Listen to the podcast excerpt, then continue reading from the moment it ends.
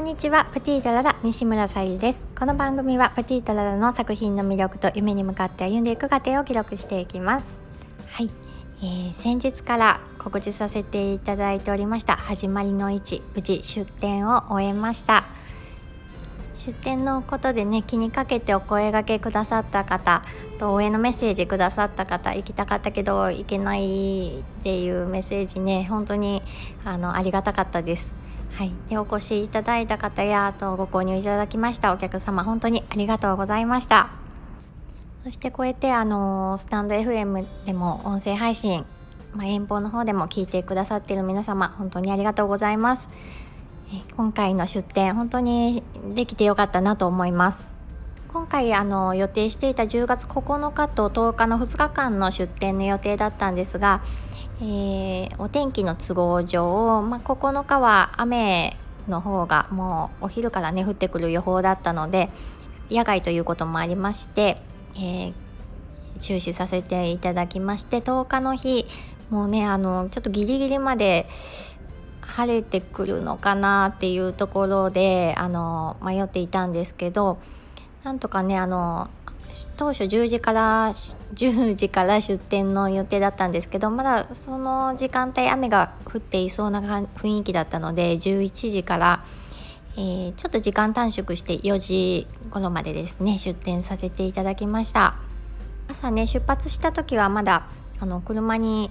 雨がね少し当たっているぐらいだったんですけど着いた頃にはもう止んでほぼ止んでいましてでどんどんどんどん晴れてきて、まあ、晴れ間も予報では1時間ぐらいの予定だったんですけどこうねあの3時ぐらいまでは日が照り続けていて 暑いぐらいの日光が差しまして青空でのもと出店することができて本当に良かったなと思います。でね正直あの私この出店はもちろん出店することに意味があるんですけどもそれまでの過程をものすごく大事にしていて自分があのイメージしているところまでどこまでできるのかっていうところもあのやっぱり普段から正社員で働いていることもあり、うん、時間をどう使っていくのかっていうところもすごく勉強になるなと思いながら動いていました。であのせっかくねあのお越しいただけお客様に商品が少ない状態とかも嫌でしたし、うん、でやっぱり新しくあの生み出した商品も持っていきたいっていう願望もあったので、うん、できる限りありやれるところまでやろうと思って取り掛かりました。ね、ギリギリまであの本当にできるのかなっていうあのうん、思う自分が納得いくところまでできるのかなっていう思いとあとそうですねあのラッピング関係とかもちょっと取り寄せたりとかするのもやっぱり商品と合わせながらだったりするのでそれも本当に結構ギリギリだったりして、うん、もう余すことなく時間を使ったような気がしています。でねやっぱりそうなってくるとあの2日とも出店できないっていうのはやっぱり避けたいなっていう気持ちになってきて本当に2日目のねあの1日だけでも本当に参加できてよかったなと思います。あとは今回あのよ三重県四日市市の、社会実験企画ということで「始まりの位置」っていう、まあ、題名からもあるんですけど初めてのその四日市市のこれからのねあの未来に向けて作る、うん、地域の一環として、まあ、どどんな感じでお客様がご来店されるのかとかいろいろあの見ながらの企画でしたので四日市市側も初めてなんですね。なので あの、まあ、マルシェとかねあのされている主催者側の方から見たらというか、まあ、出店者側から見てもですね やっぱりあの素人があのそういう企画を作ってるっていうのが本当にねあのありありと分かる企画だったのででしかもそのうん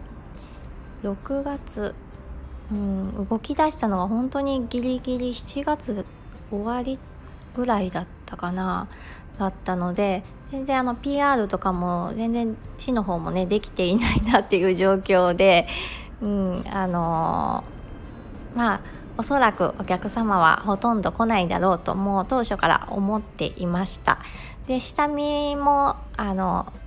えーと、始まりの位置の期間が結構あの長い期間1ヶ月ほど1ヶ月もないかな。1ヶ月ほどかな。あったのであの私はどちらかどちらかというとあのもう後半の出店者側だったので一旦下見とかねちょっと行ける日に行ってみたんですけど、まあ、夜っていうこともあったしでしたがそれほどお客さんが歩いてないなっていうのも把握していたのでまあほとんどあの来てもらえないかもしれないという覚悟であの参加させていただきました。またねあの10日の日は恵まれていたのかお客様あのたくさんねあの来ていただけたなっていう印象です。で私もあのきちんとねあのうん、正確にカウントできていたわけじゃないんですけどある程度あのお客様の、まあ、私のブースに見に来てくださった方の人数をねカウントしながらであとご購入いただいた方のお客様の数もカウントしながらあの参加させていただいてたんですけど、うん、あのね思いのほかうん、思っていたよりもあの来ていただいたなっていう印象ででご購入もいただけて、うん、本当に嬉しかったです。うん、来ていただいたお客様の年齢層も幅広くてであの新作のねあのウィリアム・モリス柄のと似合わせしたボールペンとかご購入いただいたりとかであのご家族の方も多かったのであのお父さんがねあの子供さんに買ってあげたりとかでそうですねあとは小学生の子かなあのその場であのイヤリングをつけたいって言ってご購入後つけてもらってたりしてなんかすごくねあの温かい気持ちになりました。本当に嬉しかったです。なんかね私の作品で、うん、なんか笑顔になってもらってるんだなとちょっとねあの思うと本当に感謝でいっぱいです。お友達もあの差し入れをしてくれたりですとかとご購入もいただきであのなぜか日にちを間違えていた友達もあのねあその日は来れなくて日にちを間違えてたっていう連絡をくれた友達もいましたしもうそのねあの来てくれようとするお気持ちがすごく嬉しくて 忙しい中ね皆さん、はい、結果的に本当にあの参加してよかったなと思いますでそうですねあとまあここまで来るのに、うん、このねしやおそらく幸せいっぱいな像が思い浮かぶかなとは思うんですがいろいろありまして 実は。えー、まあパートナーのことであったりとかやっぱりその出店した時にも、ね、晴れてきて、うん、あの何も問題なくっていうイメージかとは思うんですけどいろいろそうですね雨の後だったので、うん、なんかねちょっと困ったなっていう事件とかも発生したりとか大変なこともありただまああのそれもね全部経験だとは思っているのでよかったんですがそれこそその裏側っていうのがすごくあのまあ皆さんとは思わないんですが、まあ、ハンドメイド作家さんとか、うん、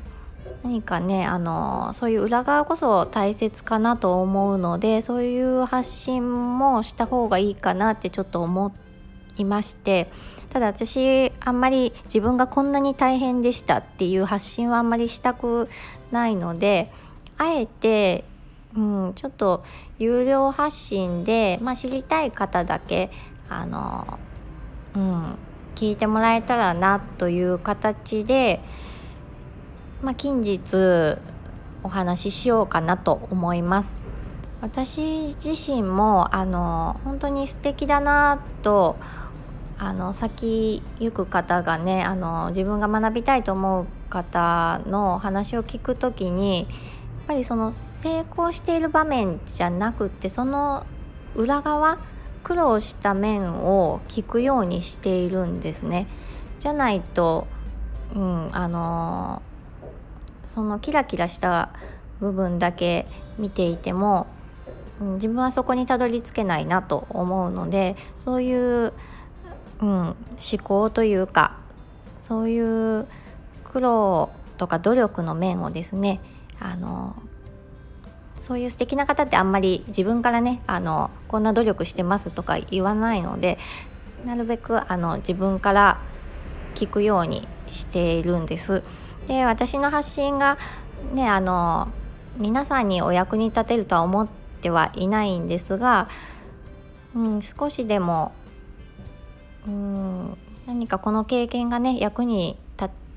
つ方がもしかしたらいるかもしれないと思いましてちょっとそういう発信もしてみようかなとトライしてみようかなと思います。またちょっと今回長くなりましたがよろしければあのお聞きいただけたらと思います。はい。はい、応援してくださり、えーと、その後もねあの LINE とかであのお疲れ様でしたとかメッセージもいただきました。本当にありがとうございます。はい無事終えることができました。そしてこれからまだまだねあの進んでいきますので応援よろしくお願いいたします。はい今日も聞いてくださりありがとうございます。プティートララさゆりでした。